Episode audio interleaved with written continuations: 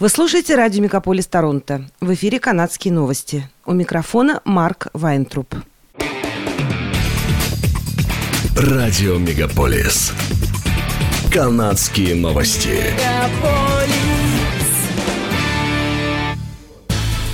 В эфире канадские новости. У микрофона Марк Вайнтруп.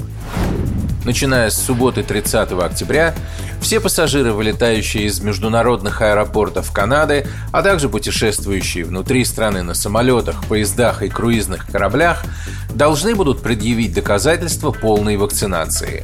Под новые федеральные правила попали все канадцы от 12 лет и старше – Правительство предоставит короткий переходный период для тех, кто находится в процессе вакцинации, в течение которого они смогут путешествовать, если покажут отрицательный тест ПЦР на COVID-19, сделанный не более чем через 72 часа.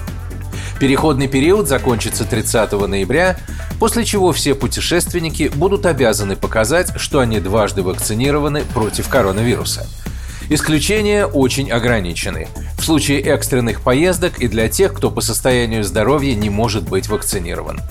Новое правило касается и путешествий на круизных лайнерах продолжительностью 24 часа и более. С 30 ноября путешественники должны будут использовать новые общеканадские паспорта вакцинации, которые будут выдаваться в провинциях и территориях. Новая система подтверждения иммунизации включает имя путешественника, дату рождения, а также информацию о том, какие и когда вакцины он получил. Пограничники и авиаперевозчики смогут сканировать QR-код, чтобы просмотреть эту информацию. До конца ноября люди смогут использовать свои провинциальные документы о прививках. Срок действия пособия Canada Recovery Benefit CRB истек 23 октября – и оно будет заменено целевым пособием, которое помогает лицам, на работу которых влияет карантин COVID-19. Заместитель премьер-министра и министр финансов Христи Фриланд заявила, что пособие Canada Worker Lockdown Benefit начало действовать 24 октября и будет предоставлять 300 долларов в неделю работникам, которые не работают из-за карантина. Временные карантины все еще возможны в ближайшие месяцы. Мы хотим, чтобы канадцы знали, что сейчас мы намерены принять меры, которые немедленно вступят в действие, заявила Фриланд. Пособие, которое заменит канадское пособие на восстановление CRB, будет доступно до 7 мая 2022 года. Оно также будет доступно для работников, не имеющих права на страхование занятости.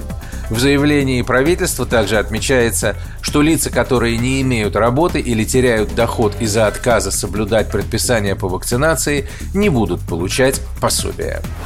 Транспортная комиссия Торонто Toronto Transit Commission TTC сообщила в пятницу, что стала жертвой атаки вымогателя.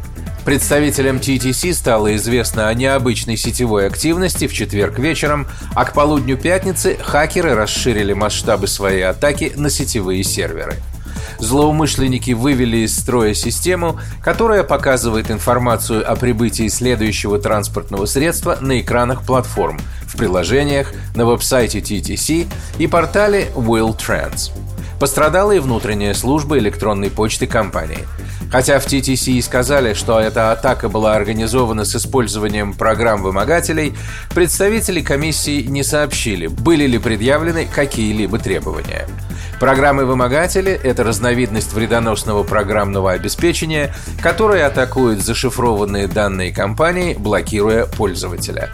Общественный транспорт Торонто и близлежащих муниципалитетов в будние дни перевозит более полутора миллионов человек. Все общественные школы Торонто получат наборы для самостоятельной проверки на наличие COVID-19.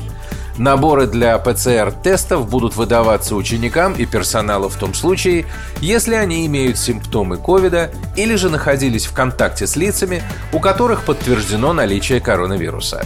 Полученный материал должен быть сдан для дальнейшей проверки, результаты которой должны быть получены на протяжении 24-48 часов.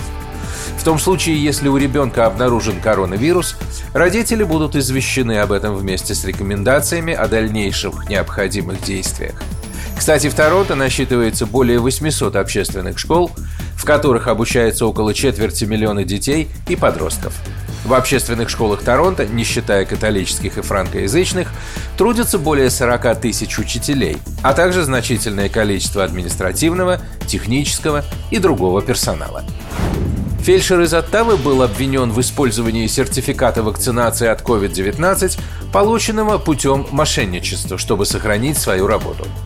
Полиция сообщает, что мужчина предоставил поддельные документы, что он получил две дозы вакцины, чтобы получить сертификат от вакцинации. 30-летний Али Абдельгани был арестован в среду и обвинен в использовании документа, полученного путем подделки. К понедельнику все госслужащие должны пройти полную вакцинацию от COVID-19. Полиция напоминает людям, что продажа, покупка, использование или принятие заведомо поддельных учетных данных о вакцинации COVID-19 является уголовным преступлением, говорится в сообщении полиции. Oxford Economics назвал Ванкувер самым недоступным городом Северной Америки с точки зрения покупки жилья. Во втором квартале 2021 года доступность жилья ухудшилась во всех крупных городах США и Канады – Средняя стоимость жилья в Канаде на 35% превышает кредитоспособность домохозяйств со средним доходом. В сентябре этого года в Торонто средняя цена продажи домов выросла на 18,3% по сравнению с аналогичным периодом прошлого года. В Монреале продажи жилья упали на 28% из-за нехватки предложения. Сотрудники Oxford Economics проанализировали 30 городов Северной Америки и пришли к выводу, что жилье является наименее доступным в Ванкувере, Британская Колумбия, Бойсе, штат Айдахо, Торонто, Онтарио, Портленде, штат Орегон и Гамильтоне, Онтарио. Власти Онтарио снимают ограничения вместимости для массовых организованных мероприятий на открытом воздухе, таких как церемонии Дня памяти и парады Санта-Клаусов. Однако некоторые города, в том числе Торонто, уже решили не проводить традиционный парад Санта-Клаусов с толпой в этом году. Пресс-секретарь министра здравоохранения Кристин Эллиот сообщила, что ограничения по пропускной способности на открытом воздухе также снимаются в большинстве других секторов, таких как ярмарки и фестивали, открытые площадки музеев и зоопарков, горнолыжные курорты, а также другие места для отдыха на открытом воздухе. Общественные мероприятия на открытом воздухе по-прежнему ограничены лимитом в 100 человек, а ограничения по вместимости ночных клубов остаются в силе. Это были канадские новости. С вами был Марк Вайнтроп. Оставайтесь с нами, не переключайтесь. Берегите себя и друг друга.